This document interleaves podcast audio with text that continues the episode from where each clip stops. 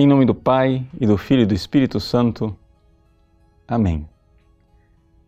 Meus queridos irmãos, o Evangelho de hoje, Jesus, ainda no Sermão da Montanha, nos coloca diante de uma daquelas suas antinomias. Ouvistes o que foi dito, eu, porém, vos digo.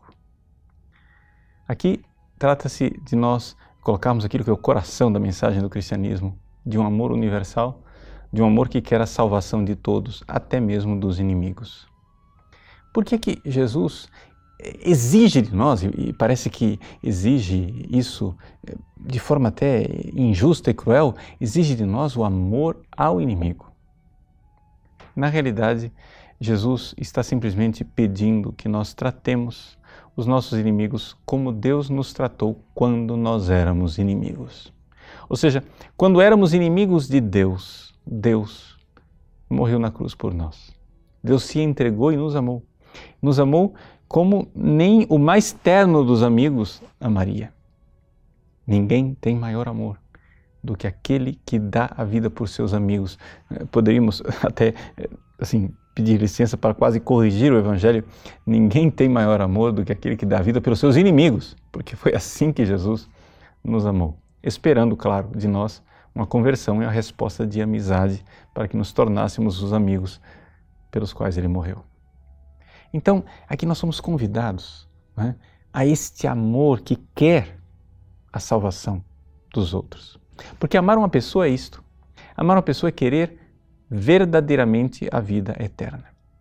Veja, os bens espirituais, eles são exatamente o contrário dos bens materiais. Quando você é, dá os seus bens materiais para alguém, você fica mais pobre não é verdade? Ou seja, se você tem uma nota de 100 reais e você dá para outra pessoa, você ficou 100 reais mais pobre. Mas quando você deseja o bem espiritual para uma pessoa, você não empobrece. Muito pelo contrário, você fica mais rico. Se você deseja Deus, se você deseja a salvação eterna para a pessoa, você se enriqueceu. Mas se você desejar o inferno para uma única pessoa que seja, naquele momento você perdeu o céu. Ou seja, você perdeu Deus. Sim, porque quando você deseja que a pessoa se perca e seja condenada no inferno, naquele momento você está deixando de estar em comunhão com Deus, está deixando de ter o coração configurado ao do Cristo, que nos amou mesmo quando éramos inimigos. Por isso, precisamos querer a salvação e a salvação de todos, os mais pecadores. Hoje, dia 20 de fevereiro, nós celebramos o dia dos bem-aventurados Francisco e Jacinta, os dois pequenos videntes de Fátima. Nossa Senhora apareceu para aquelas crianças e ensinou-lhes a rezarem pelos pecadores.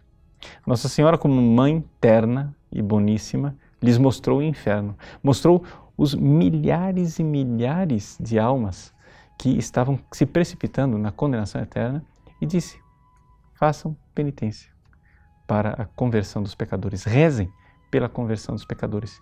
Então, rezando e fazendo penitência, essas duas crianças se santificaram. Essas duas crianças alcançaram a glória do céu.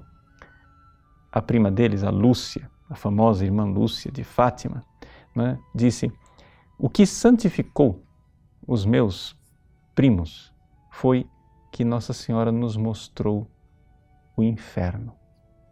E aquilo, é, exatamente, a criança poderia não ter suportado aquela revelação terrível, mas eles antes tinham visto a glória de Nossa Senhora e aquela graça foi para eles graça santificante. Mas eles, ao verem tantas almas se perderem no inferno, foram abrasados de amor e de vontade de rezar pela salvação dos pecadores. Quando Jacinta, já no fim da vida, é, estava é, morrendo, Nossa Senhora apareceu para ela e disse: Você quer sofrer um pouco mais para salvar mais pecadores? Jacinta aceitou e foi morrer no hospital de Lisboa, tempos depois, depois de muito sofrimento, abrasada de amor pela conversão dos pecadores. Aquela pequena Jacinta, o pequeno Francisco, tiveram seu coração configurado a Cristo. Amaram os pecadores, os inimigos de Deus, até sofrer pela salvação eterna de cada um deles. Deus abençoe você. Em nome do Pai, do Filho e do Espírito Santo. Amém.